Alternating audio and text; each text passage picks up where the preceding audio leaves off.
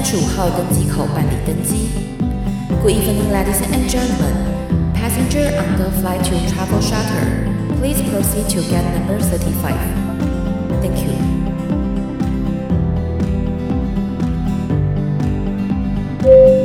各位贵宾，我们即将起飞，请确实扣好系紧您的安全带。谢谢。Ladies and gentlemen, we are ready for takeoff. Please make sure that your seatbelt is fastened. Thank you.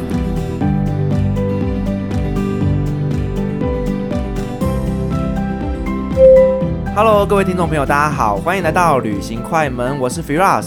嗨塞，我是 Penny。我们今天的节目非常特别，我们邀请到了三个特别来宾来到我们现场，跟我们聊聊那些航空业不为人知的小秘辛哦。哇，难怪我觉得今天看起来真的是男的帅，女的美，果然是航空业的代表。好，我们先邀请我们今天的特别来宾来跟我们做一下自我介绍。Hello，大家好，我是 Vincent。大家好，我是 Debbie。嗨，我是宝拉。Vincent，你的本业是一个机师嘛，对不对？对，机师，然后呃，刚升机长。哦，这么年轻就升机长？呃，对对对，就是比较幸运，比较顺啦。因为其实一般的民众对于机长其实是有蛮大的一个迷思的哦。首先，我想问一下，就是我们大家对于机长会有个迷思，就是说，是不是飞机只要飞上去之后就可以开自动驾驶了？哦，对，这个是比如说亲朋好友最常问我的问题，自动驾驶，然后就去睡觉。我觉得这真的是一个迷思啦，就是主要是呃，自动驾驶它其实是在帮我们减轻我们的 workload，就是减轻我们的工作量，让我们可以把精神花在真正需要处理的事情上面。所以它其实处理上面，对对对对，所以其实飞行员的价值并不是哦，就是哦滑行飞上去到目的地，那个只是我们。我常常讲，那只是我们学习的大概百分之五而已。嗯嗯嗯。呃，我们的价值主要在于，万一你的飞机或者是机场或者是天气有问题的时候，那个机器不能做的事情，我们才去处理，那个才是我们最大的价值。因为我常被问这个问题啊，所以我都觉得，我们不是有那个刀削面嘛？现在不是有机器人会削刀削面，一分钟两百条那种。我觉得 autopilot 自动驾驶其实就像那个机器人一样，它做的比我们还好。而且它也不会累，然后这是一个很简单的工，其实 Autopilot 做的是很简单的事情，那就不需要我们用手或用两只手去操作飞机。但是我们的价值就在于，如果这个机器失常的时候，或者是它有问题的时候，我们是唯一一小群人可以在当下处理这个问题，而且你要百分之百的有把握可以把这个问题处理下来。所以飞行员人家说啊，为什么挂个自动驾驶，你薪水就可能比一般人高？但是其实价值在这里，对，因为大家印象就是你只要开一个自动驾驶，人就可以去后面睡觉了，对，或者是自动起飞、自动降落，也常被问自动降落这个事情。嗯，飞机在技术上来说，自动起飞跟自动降落都可以做到哦，但是法规上现在是只能做自动降落，自动起飞还没有办法，因为起飞你再把引擎 run 到。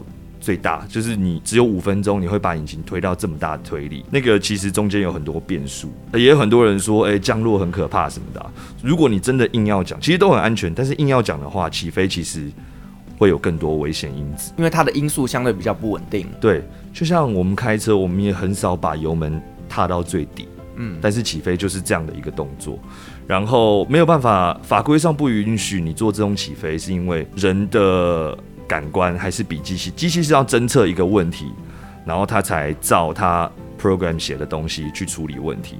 但是人，哎、欸，我听引擎就觉得不对劲，或者是两边不平均，我们可以提早做处置。这个就是要靠经验去累积。经验，呃，对，还有你的你的感官，或者是 situational awareness，我们就讲的这叫什么感官知觉吧？嗯、对，这个人是比机器做的好的。嗯嗯嗯。那自动降落的话，也是靠我们去 monitor，我们就是随时手都放在操纵杆跟油门上面，如果不对的话，随时接手，或者是再不行解决的话，就是随时做重飞，我们叫 go around。嗯，对，所以它有没有降低我的工作的负载其实不一定诶，像飞机有分 Airbus 跟波音嘛，那我都有飞过。像 Airbus 它的自动降落，我们就觉得都抖抖的。在 Airbus 做自动降落的时候，其实我觉得工作的那个 workload 其实没有降低，因为我们随时准备要接手。像波音的，它就飞得很好，落的落的也很好。然后常常比如说落地下去，然后空服员会说：“哎，有乘客说今天落得很好。”啊，我们都会流汗说啊，其实是飞机自己落下去了。那你们在飞机上会有机长跟副机长轮流睡觉的时间吗？呃，机长、副机长，对，飞机首先就是他同时一定要有两个人在操作飞机。你飞得再短，比如说去金门、澎湖，最少就是两个人。那最多没有上限，但是公司你当然不可能，你当然是呃法规内。比如说二十四小时需要四个人，十八个小时需要三个人之类，但是符合法规内，它最低的人数，最低人力成本。对，嗯、那比如说在飞长班的时候，可能你飞 LA，常常去程就三个人，然后你如果再远一点的话，纽约就是四个人，那一次两个人嘛，所以到了通常到了巡航高度之后，大家起飞后十分钟之后，我们就开始做轮休。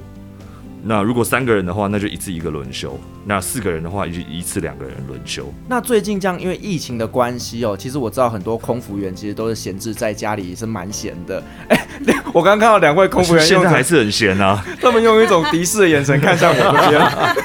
不好意思，不好意思。对，那我想问一下，就是在机长这边，你们会不会有受到影响？现在就是因为疫情的关系，所以世界整个都不一样了。对，我们现在就是载货了，基本上。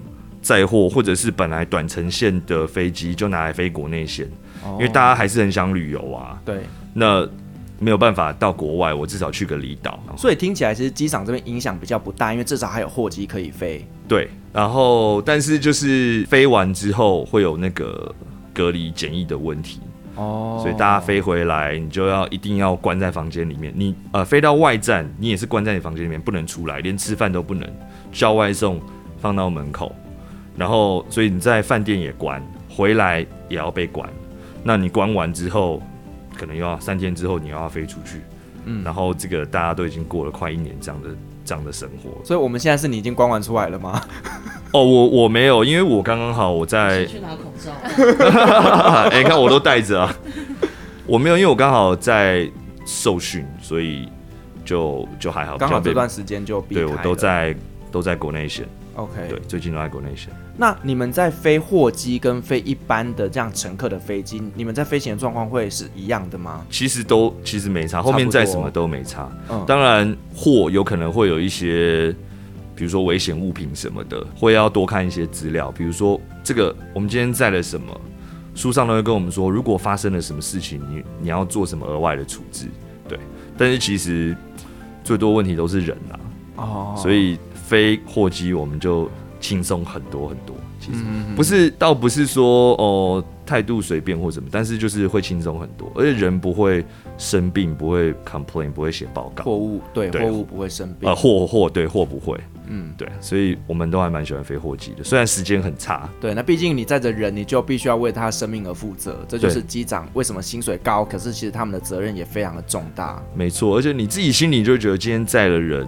而且你会影响到很多家庭，你自己心里那个那个感觉就就会更 serious 一点，就是会有个自动，就是会有个压力，就是产生在自己身上。即便你的工作内容基本上完全就百分之九十九都都是一样的。那你自己在飞行的过程当中，你有没有遇过一些很难忘、很惊险的故事？比如说，诶、欸，有转降或什么，大家就喜欢迫降啊，用惊险。对、嗯、我最想要划掉的就是惊险跟迫降，因为我觉得飞机真的是基本上是最安全的。交通工具基本上其实没有惊有特别的故事，或者是跟平常不一样的事情。但是其实像新闻上面讲到的迫降啊，其实都只是转降。嗯，那差别在哪里？转降就是我可能没有办法到我的目的地，那我要选择另外一个目呃另外一个目的地去降落，那是我有选择的。但是迫降可能就是你飞机你你被迫现在就要。降落也甚至不一定能够降在跑道上，那那个才叫迫降。嗯，觉得其实转降转降有我也有发生过转降，然后也有发生过差点转降的故事。对，嗯嗯，差点转降就是也是一个长城班，从美国飞回台湾。然后刚刚讲到我们是四个人嘛，所以我一起我我是一上去我就先轮休的那一组，然后经过三个多小时吧，因为我们分两段。三个多小时回来的时候，呃，因为换组员都要交接，那个机长是外国人，他就跟我说：“哦，我们现在慢了多少？就是一个三个小时之内，你不可能慢这么多，然后油少这么多。他就跟我说慢多少油少多少，然后我就想说哦，老外嘛，开玩笑，我就在那边等他，我在那边等他笑，结果哎，他不是开玩笑，对，他不是开玩笑的。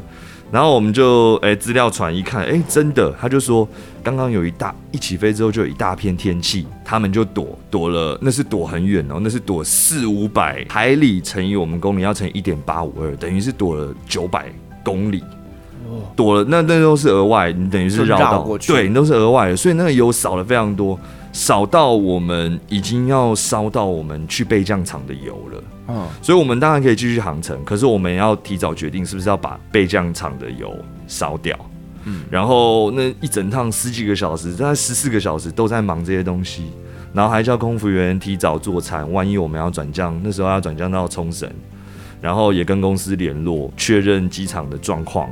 是不是在我们到的时候，呃，一切设备都是 OK，然后天气再要最新的预报，嗯，那个就会让我们突然变得很忙起来，而且那个也是 autopilot 完全不可能会知道的东西。但是最后我们评估之之后，决定把到备降场的油拿来让我们到目的地，就是拿拿来让我们飞回台北。那多了那个到备降场的油，我们飞回台北就没问题。最后就顺利的回到台北。对，最后顺利降落，但是那就让我们累非常多，累超多的。因为其实有时候对你们来讲，其实就是一个很正常的机上的一些危机处理。可是，在于媒体他们的报道会把它说是一些很恐怖、很惊悚的一些词来形容你们这次的飞行。对对对对对。对，因为他们就是为了要刺激大家的阅读这样子。对，你看到惊险跟看到迫降，你就是会想要知道是怎么一回事。嗯嗯嗯。对。但是其实我觉得，特别是做这个工作，我也做了八年多了，我就觉得飞机真的是很安全，而且有太多太多道。关卡，你要发生一件事情，你是它突破非常非常多关卡，同时都失效，才会有一个事情。好，那我也想要聊一下，就是我们在 怎么了吗？我们的美丽的空姐 露出很神秘的笑容。好，那我也想聊一下，就是说我们其实呢，呃，很多女生对于当空姐是抱持着很大很大的憧憬的。那我也想问一下，就是说，哎，在你们这样飞了这么多年的时间里面，有没有发生一些有趣的故事？我们刚刚就在讨论啊，就是讲故事。实在是有点太难了，因为我们的故事都非常的琐碎。嗯，对，然后大部分故事都是那种抱怨工作伙伴之类的。没关系，其实，在每一个职场上，大家都是在抱怨工作伙伴，抱怨客人。就是我觉得应该是我大学的时候，我也觉得我第一次搭飞机也觉得哇，空姐好漂亮啊，还可以第一个通关，然后拉着行李箱，很好像很得意这样子。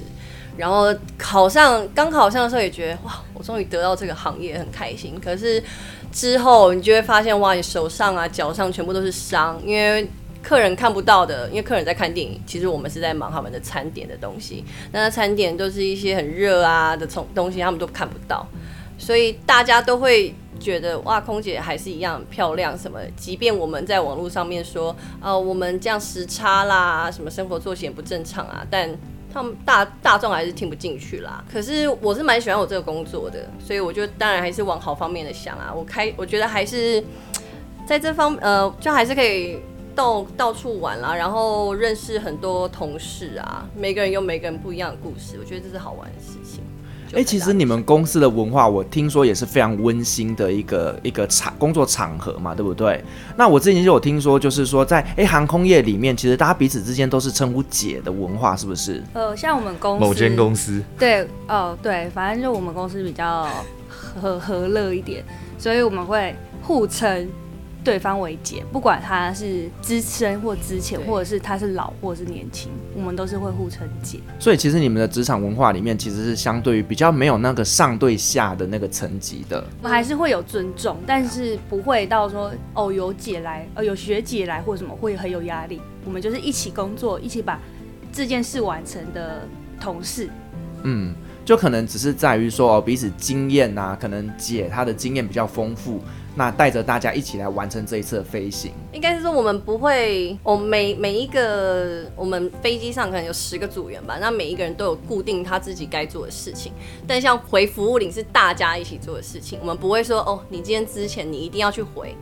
那因为其实之前的他们的 workload 会更多，那他们终于忙完了，可以吃饭了。我们不会说他吃到一半服务铃响了，哎，硬要他去回。我们就会说哦，你慢慢吃，我们就回。我们公司就会比较好一点。听起来他在攻击别的公司，没有，因为每个公司的文化不一样。你看，你叫姐跟学姐，你就觉得哦，学姐好。哎，姐，好久不见，你就会觉得叫姐就亲切很多。对对啊，然后就很资深的姐姐，就是已经可以当我妈那种，他们也是会说哎，妹妹啊什么的，这样你就会觉得哦，真的好像自己的姐姐。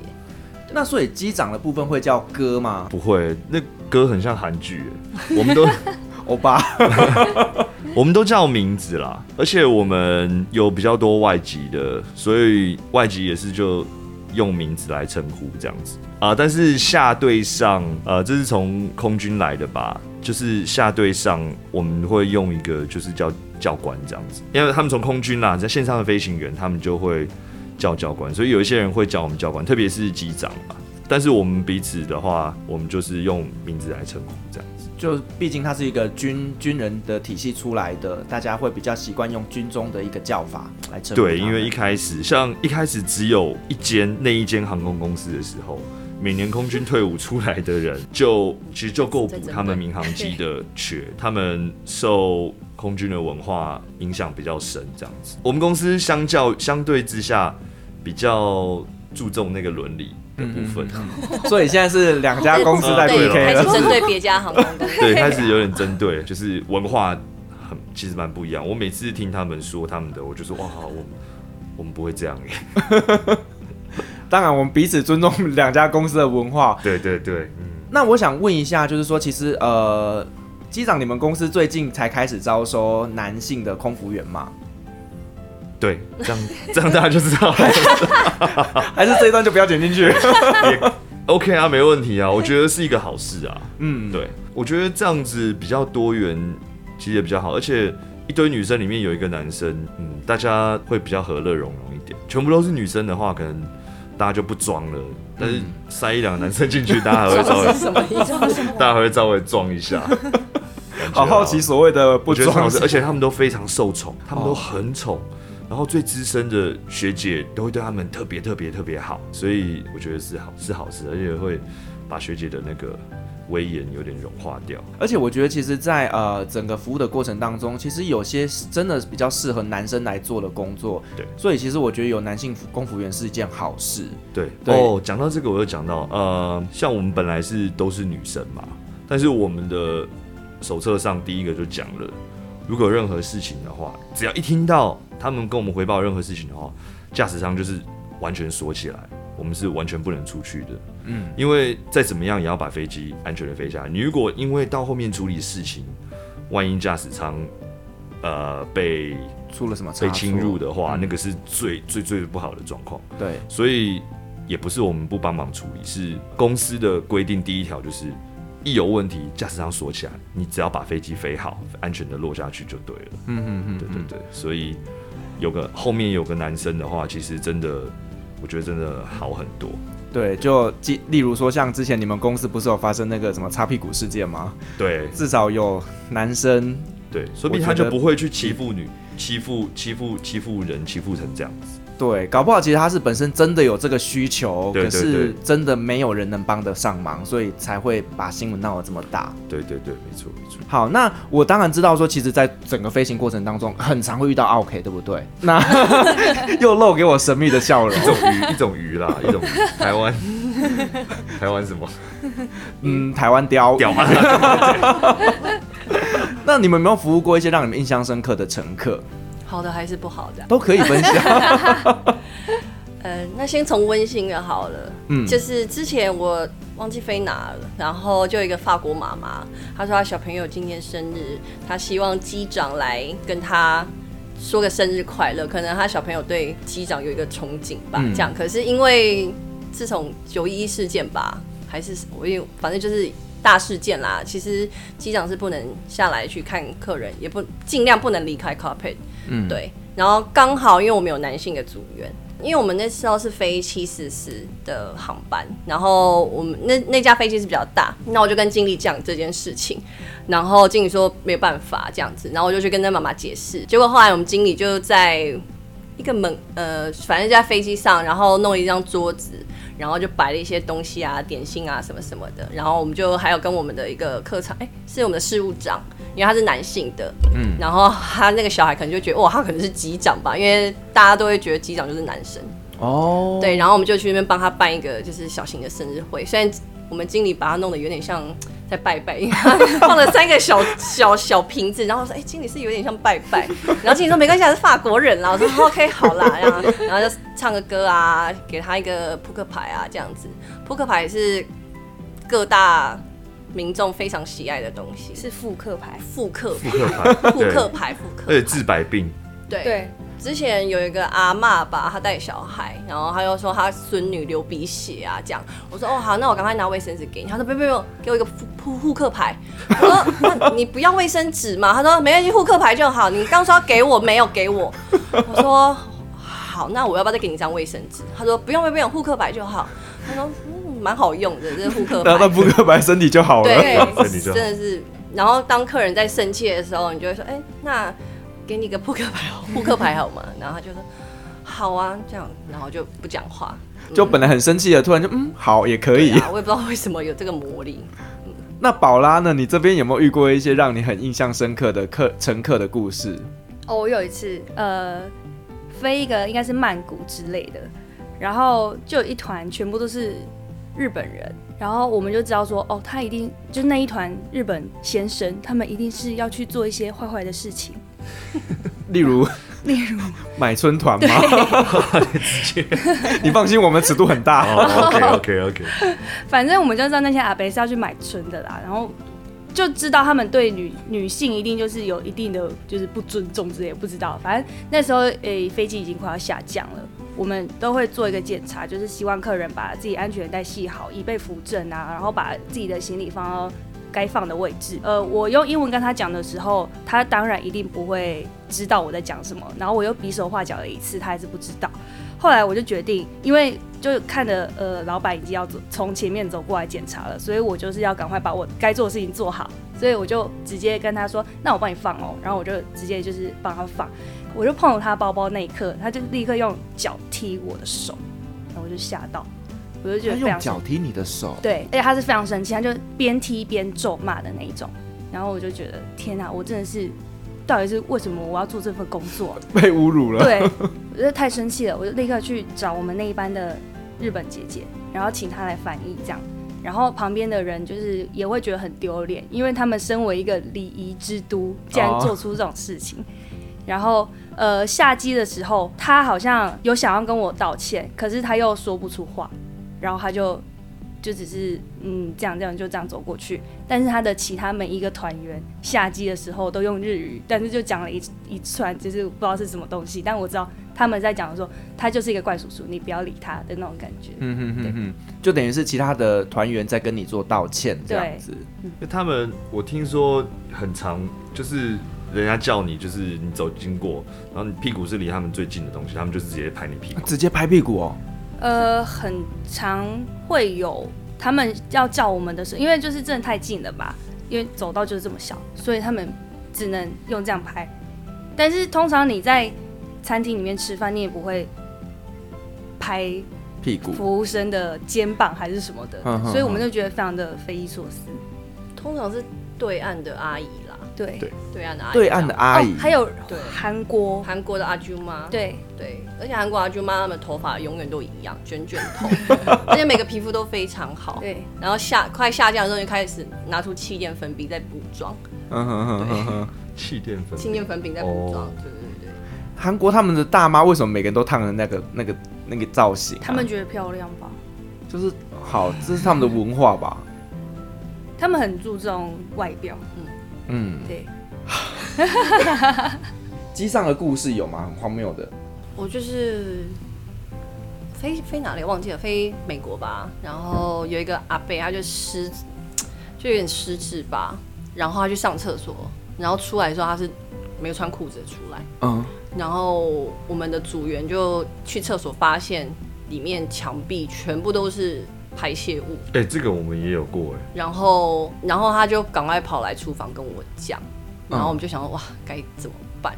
然后后来我们就是赶快拿报，因为是水状的排泄物，哇，然后我们赶快拿报纸，然后先吸干啊什么的，嗯，然后赶快先把厕所锁起来。可是因为我们飞机上厕所很少见，所以我们尽量不要关一间厕所，就尽量不要关，因为会排很长。嗯，我们飞机上有就是像现在的那种防护衣，嗯，因为我不可能穿着我这身制服，然后去清那个排泄物吧，嗯，对啊。可是因为开那个的话是需要经理的同意，可是刚好经理在轮休。哦然后等我们经理起来的时候，我们就跟他讲这件事。然后我们刚好那班经理人很好，然后因为变成我们要轮休了，他就说哦没关系，你们辛苦了。然后变成他自己去清那些排泄物。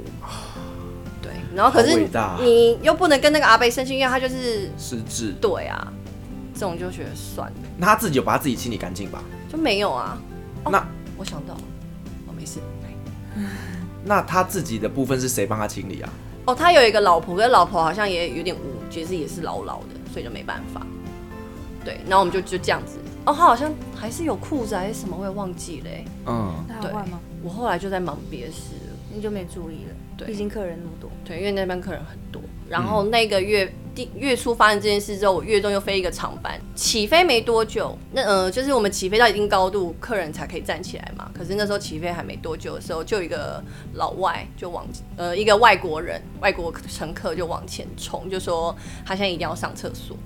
然后他一走过来，我就闻到浓浓的味道出来了。对，然后因为我我刚好坐我的是那个呃，我座位前面的是安紧急安全逃生出口这样，然后可是 A 跟 C 就是窗户跟走道坐人，中间没坐人。然后我说现在不能上，因为现在还非常的斜，就是很很就是还没有到安全感，连我们都不能站起来。然后我就叫他先坐在那个中间的位置，然后那个味道真的超级可怕，就是。他已经弄在裤子上，他说他真的很不舒服。那他这样坐在椅子上，不就那椅子也脏掉？没办法，因为那时候真的不能站啊。我宁愿他拉在裤子上，也不要让他受伤，因为受伤是我我要我们就会更麻烦。对对对对。然后我就赶快跟我们的经理讲说，哎，客人现在真的很需要上厕所，因为味道很很很很激烈这样子。然后经理说好，叫他小心一点。然后我就跟他说，你真的要小心，因为。就是可能天气也不好吧，这样，然后他赶快去上厕所，然后他一起来之后，我就看到那个坐垫一大片就是湿的，然后我就赶快跟经跟跟事务长说，呃，姐那个我没有什么，因为我的位置不是在厨房，所以没有那个大的塑胶袋或什么的，然后我就，然后我们的事务长就赶快冲来帮我，就是把那个座位直接那个那个坐垫我们直接不要了，因为。已经渗透到里面了，然后我们赶快把它包在一起，拿两两个大塑胶袋把它包在一起，这样、嗯、对。然后我觉得那因为通客人有时候就会直接把那种哦好臭哦，就是有些白目客人可能会这样讲，可是我觉得那一班的客人水准都蛮好的。因为坐在他旁边两个，一开始他那个老伯伯坐的时候，他们还没有遮嘴巴，然后等到他上厕所，他们才默默的把 就是遮起来这样，然后其他客人就这样默默这样遮起来这样，我觉得哦，他蛮有水准的这样。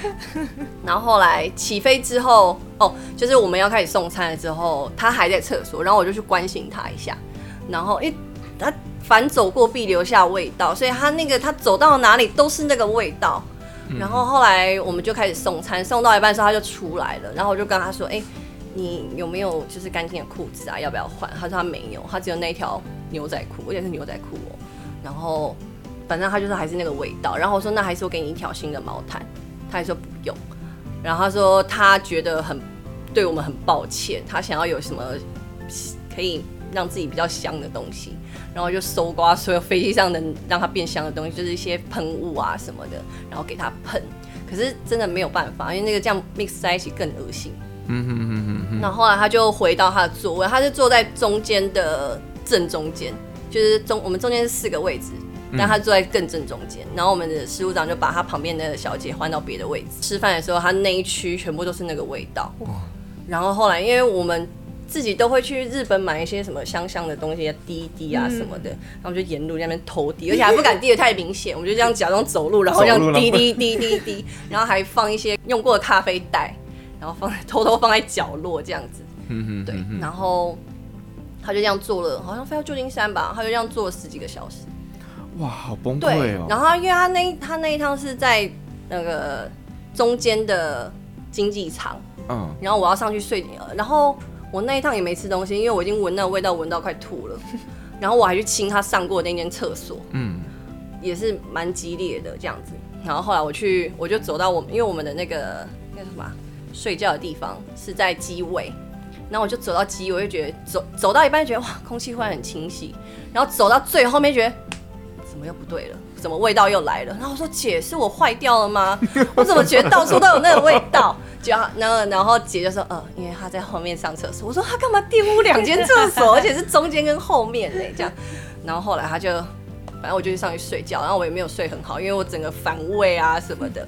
反正她就这样持续到早上，然后我觉得他太太也很厉害，因为他太太就坐在他旁边还很优雅在吃早餐，然后他就反正他也不好意思。然后后来我们就到了，反正就就这一切就过了嘛。然后我们就到了行李转盘，那我就觉得怎么味道还是有，因为我整趟都觉得那个味道在我身上阴魂不散，就因为他在我旁边拿行李。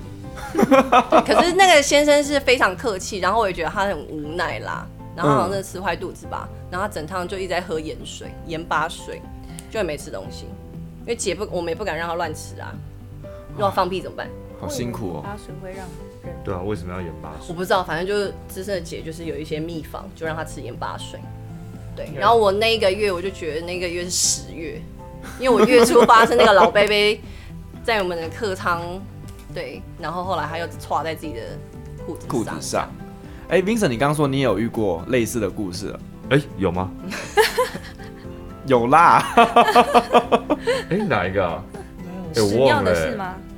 哦，对，呃，我们公司也有发生过，但是那个就是他有一点上去之后，他的神智就有一点恍惚之类的。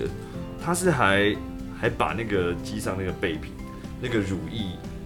他都他都灌了他的那个排泄物在里面，啊、然后还好我们组员有发现，也太恶了吧？对，就是他是 神智已经不正常了吧？对，就是哦，我觉得大家在飞机上喝酒要特别小心，因为飞机飞在巡航高度那都大概三万多尺，那我们客舱有加压嘛，所以舱压大概在六千多尺，就是你大概就是在。六千多尺的高度，比如说你爬山爬到六千多尺，你大概整趟都这样。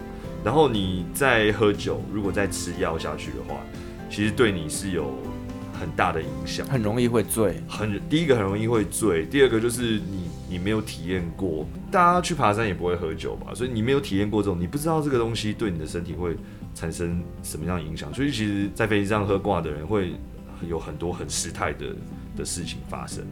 像特，其实，在欧洲，蛮多航空公司是没有让你喝到饱的。我们台湾的航空公司真的是世界世界上很好，服务也很好，素质也很高，然后飞安上也都是很好的。很多欧洲人，比如说英国人，他们就是喝酒喝得很凶，而且发现可以喝到饱，他们是从地面上就开始摇，然后上去就是一一路真的是开 party 开到。开十二个小时，开到曼谷，然后再继续，再继续喝。下飞机继续喝。英国人，欧欧洲人其实都会喝啊。而且我之前飞维也纳吧，然后他们也是喝到不行。然后因为还是有台湾团，然后就有一对夫妻情侣吧，他们在厕所前面就比较亲热。然后其实也没真的做什么事，就是这样抱来抱去这样。然后就有台湾的比较传统的爸妈就说，请他们不要这样嘛，我小孩在旁边看。我们就不好意思说，哎，那个这边是公共场所啊，你们要不要回位置上再抱抱啊这样子。可是因为他们喝开了，然后我们刚好又一群欧洲人又开始聊天。然后那时候是让客人休息了，我们就会关灯。然后等到后来打开灯的时候，发现哇，我以为我在夜店门口，因为他已经喝到那个眼睛黑到，然后。你刚是去哪里夜店吗？就喝到整个黑眼圈啊，然后整个好像是尸体这样躺在座位上。反正其实欧洲客人都很爱喝，而且当听他们听到是免费的，他们又跟我喝，然后他都不知道我们其实他要第三杯，那第三杯的那个酒大概只有真的是很少，因为我们会去试情况去调，像他们说要什么 whiskey coke，然后一般来说我们是可能一半一半吧，对不对？呃，没有，是三分之一。哦哦，whisky 的量是三分之一，然后可乐就可能三分之二。然后当他要到已经呛到不行，我们就会可能 whisky 大概十分之一，然后冰块加满，然后再加一堆水给他。他们说哦，好喝哎，然后那就喝啊，这样子就是尽量的去微调啦。但这也是为了安全，嗯不是嗯不是因为要省酒或什么的对。空服员就是在飞机上就是我们的眼睛、耳朵、鼻子啊，就是那其实他们的工作量很大很大很大，而且这东西我们根本就不可能去顾到，但这跟安全是完全正相关的。对，所以他们的，哎、我怎么在帮你们？哎、我怎么帮你们？没有啊，就是我自己的自己的体认，空服员他的工作其实分两个部分，嗯，第一个是安全，第二个才是 service。但是安全上面通常不会有什么事情，所以大家越来越强调 service，然后一般的乘客也觉得你就是来端盘子的服务，的，对。但是你去搭巴士搭什么的，你都没有什么都没有这种端盘子人，为什么飞机上要有？嗯一开始法规上规定要有飞行员，其实是因为安全，嗯因为飞行员顾不到呃乘客的安全，所以需要有空服员来顾乘客的安全。对，然后再来再来，其实 service 只是后面的，对啊，所以他们工作的主轴其实是安全，只是跟我们一样，只能用到五趴，因为飞机是一个很安全的东西，所以其实用不到他们 safety 的那部分，所以大家都在强调 service，、但是我觉得也是可以借机导正大家的观念，其实他们的主要的工作是安全。其实空服员好像也是定期需要去做考试，对不对？我们每年都有复训，对，然后也其实也是很强调在于说安全这一块，例如说危机处理这个部分。所以其实真的空服员他们的主轴是在于安全这上面，对，而不是像大家讲的说啊，就只是在空中的服务员而已。我觉得这个是非常贬低的一个词。嗯，没错，没错，对没错。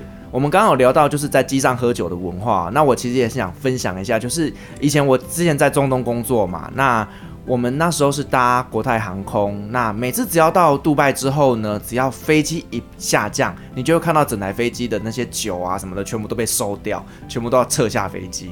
哦，对对对对对，因为沙乌地是禁止喝酒的，嗯对所以你就看到那时候空服员都就是那个地勤就很忙哦，上来开始在那边收酒，然后呢那个酒柜整个就贴封条，就不能开。哦对对对对，然后包括像从沙乌地起飞，然后飞出来的全部都是不能够有含酒精的。哦，对对对好对对羡慕哦对啊他们到中东的航空公司工作的很多不能喝酒。外籍的，他们也是觉得最大的缺点就是不能不能不能喝酒啊，这这个东西。看国家啦，因为其实像沙乌地是特别的封闭的，是不可以有酒精。可是像卡达航空就可以喝酒，哦，对，卡达、Emirates 其实都有供酒。哦，对对对对对，那因为我本身也是那种上个飞机我就一定要喝很多酒的人，但我喝酒并不是为了要干嘛，而是喝了酒我就可以睡觉。对，因为我搭的都是长程飞机，所以睡眠对我来说很重要，所以我一定是上去就空服员就可能就狂 serve 酒给我这样，我会狂要，真的会狂要。嗯，对，但我不会喝到锵，我就是喝了睡觉就这样子。嗯，好，那再来，我想要跟大家聊一下，就是说，因为其实空服员飞到国外去，其实是会在外站做休息的。那在外站的过程中，有没有发生一些有趣的故事啊？像例如说，大家都会有一种想象，就是机师跟空姐会不会在国外就会发生一些情愫的部分？可以跟我们分享一下这些在外站的有趣故事吗？他们比较多吧？我是不知道他行了，对啊，我们超无聊的哎。我是不知道别人。哦，对，我们是不知道别人啊，但是我们当然是会听到一些小故事，就是呃谁哦，我们有一个传闻，就是呃我们到那边 check in 的时候是有一个名单，上面是写谁是住哪一号房，是为了安全起见嘛。那如果我们那一号呃我们那个房间外面有挂橡皮筋的话，那表示今天是可以的。你可以来敲我的门，对但这只是传闻啊。对，这只是传闻，我们没有看过，但是一直都有这个，一直都有听过这个事情。对，然后呃，可能机长或者什么，他们可能就会去看说，哦，这个有橡皮筋，那可以去敲门之类的。但没有真的发生过，所以是因为我们太太单纯吗？还是我下次挂在你的门口，谢挂别，人门口，对你你下次去挂别人门口挂看看。挂挂看，可以不知道有。没有事。但是我们我们公司就是文化的关系，其实我们前后舱，我们前后舱就前舱就是飞行员嘛，后舱就是空服员。我们前后舱其实很多，超过一半的饭都住不一样的饭店。住不一样的饭店，对，就是到机场拿完行李之后，我们就有我们的车载我们去我们的饭店，然后空服员就是坐他们的车去他们饭店，而且有时候待的时间长短也不一样，所以可能回程去回也是不同不同组。嗯，对但是就他这样子让你们住不同饭店的目的是为了避免这种事情发生对，就会避免这种事情发生。可是越避免就会越发生。对对啊，真的想要干嘛，当然怎么样都会去吧。对啊，对对叫一叫就过去。就我们有一个，啊 我们有一个站，呃，前后舱住不一样饭店，但这两个饭店中间刚好是一个河滨步道，而且很浪漫这样，然后很多人都在那边就是约会 对交到，就是在走了这一段之后，不管是你去你那边或我去那边，就是在那边促成很多对，就是因为这样很暧昧不明的距离这样子，反而 反而促成了这个东西。对 这反而是公司巧妙的安排吗？对对，呃，应该是意想不到的结果。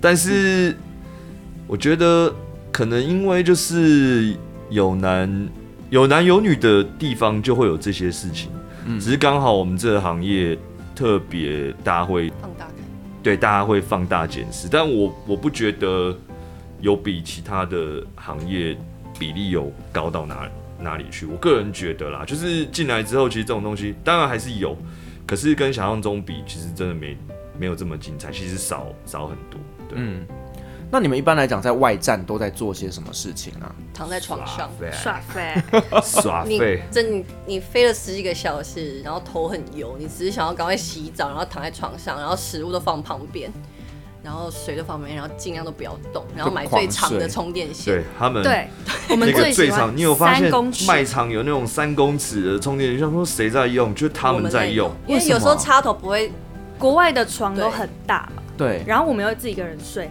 然后插头又不在就会我们附可能会在近。书桌那边。那你如果自己一个人睡要这样子，可是要转身的时候，它可能就是会拉不到。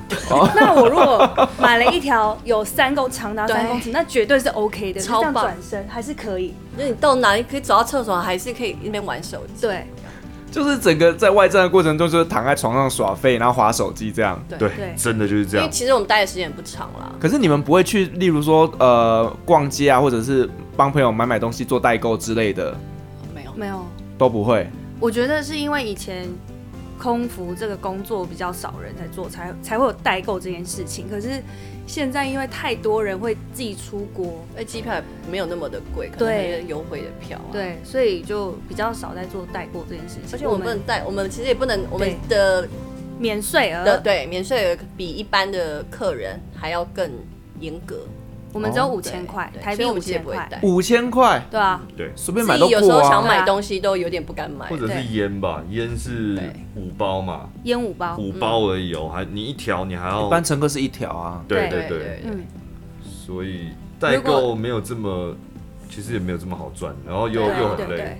对，而且现在代购这么多，嗯，我之前有听过有一个朋友带着自己的 LV 包包出去，然后回来就被抓，好像就是以为是他在国外买的，对嗯嗯，有这种事情的，所以其实也是挺麻烦的。对啊，所以还不如躺在床上。嗯，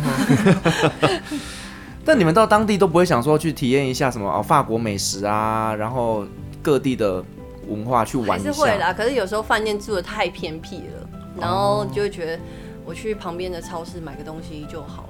嗯嗯但如果是住很市区的话，然后待的时间也比较长的话，我们还是都会约可能同伴组员去哪里走走啊。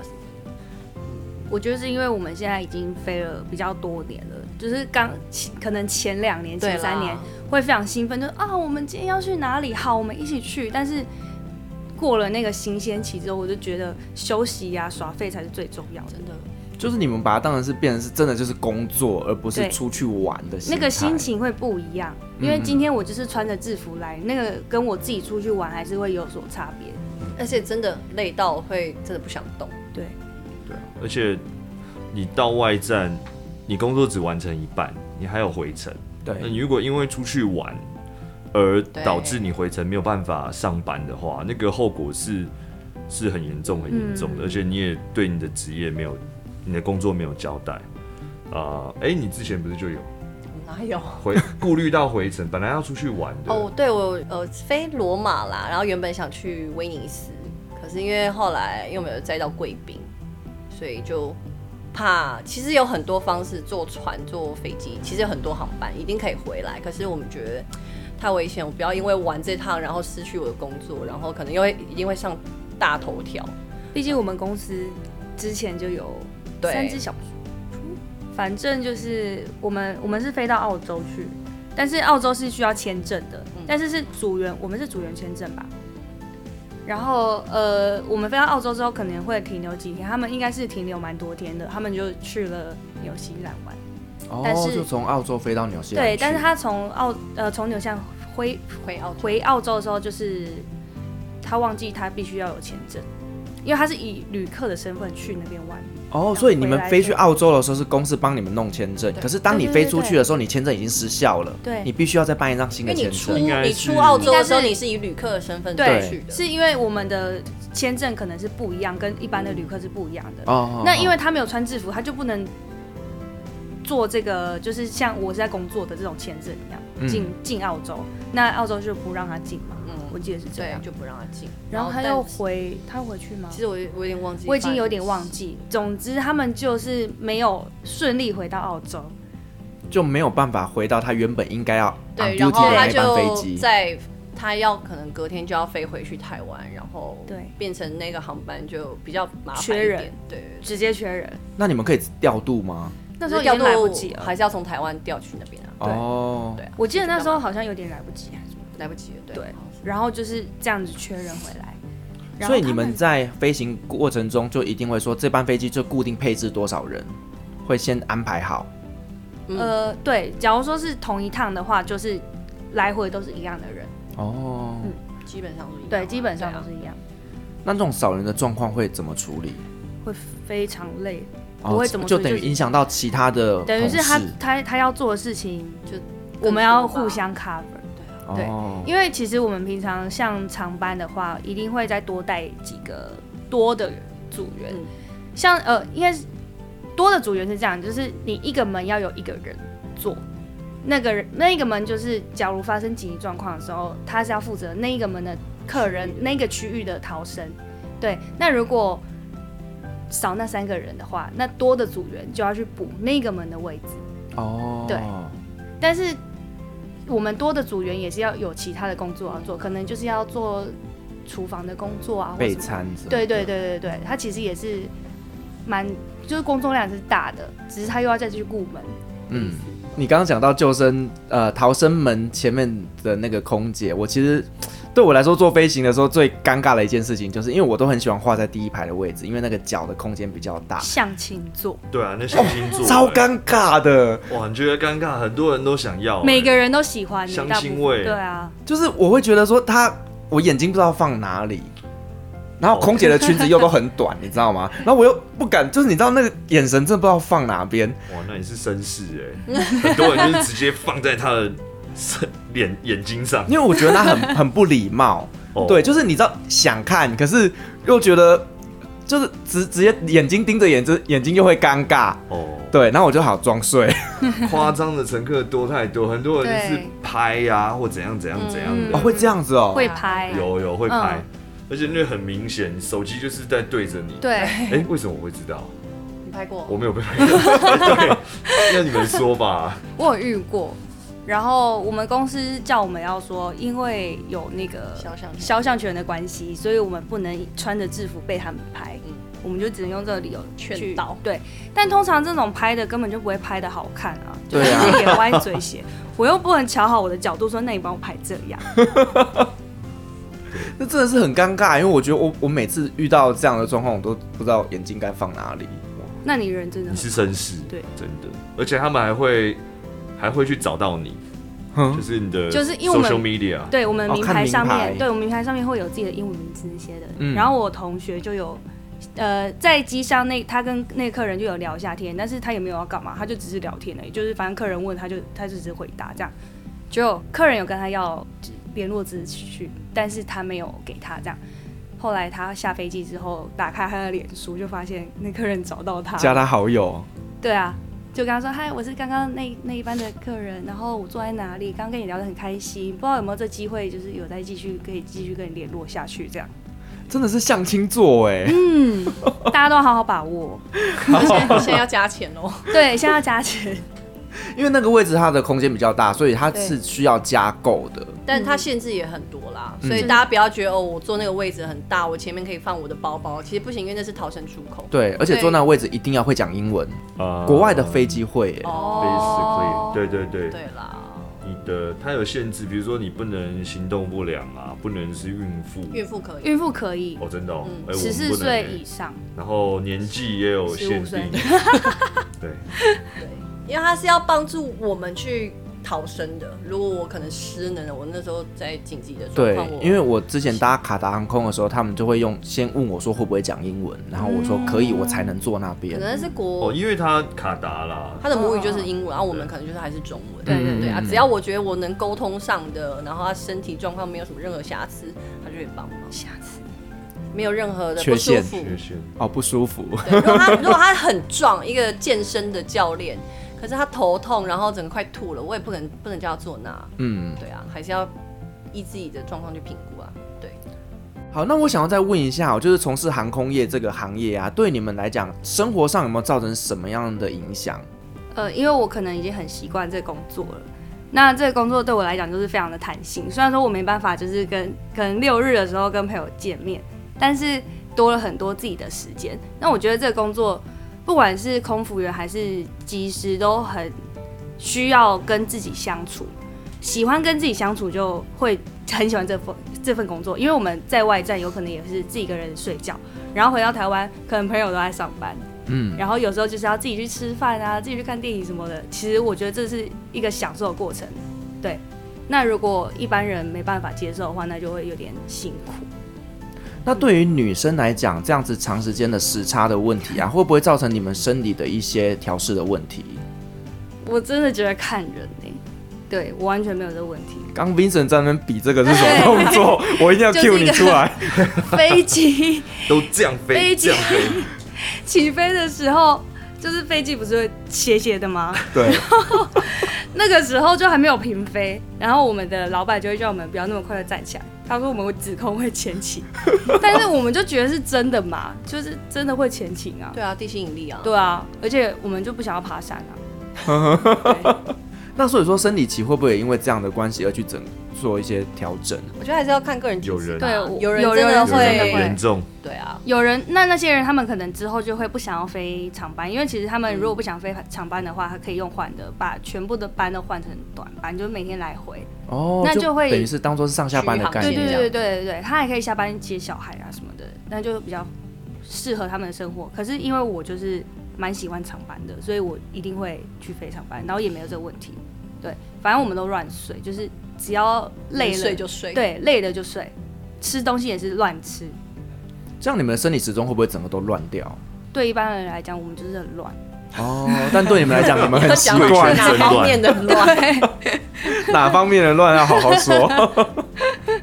你好不好睡差很多啦。有些人真的就是飞机上跟时差都让他没有办法睡的话，那我们当然还是要借助一些，就是酒精，呃，或者是褪黑激素。褪黑激素，对啊，每个人的方法不一样，嗯像我们三个应该都是好入睡的人，嗯所以对我们的影响倒比比较少。嗯反而在国外饭店睡得很好，对对，在很多家就睡不这样。好，因为国外的床比较舒适嘛。真的都很好睡。然后影响，我觉得朋友可能真的越来越少。一开始是大家还会约你，但是你时间都没有办法配合，嗯然后久两三次这样子，或者是我们还有 schedule change，本来约了 OK，然后哦一个一下子你又跑到别的地方去，就没办法了。经过两三次之后，久而久之，大家是连约都不约你了。对，这个是一个是一个变化，或是大家直接就觉得啊，你就是很忙，那就不找。然后有时候你就在脸书上看到这一群应该会有我的聚会，居然没有我，而且我又有空的时候，然后问他说啊，以为你都很忙这样。慢慢的你就被朋友被朋友遗忘了。对，久而久之真的会这样，大家就直接觉得你很忙，是忙啦，可是就是忙的时间跟大家不一样。但还是可以问一下啊。对，其实应该 还是因为我做人比较失败。然后我其实去考飞行员，就是不喜欢念书，你就觉得飞行员就是飞啊，你会以为是战斗机那种，哦，飞来飞去这样。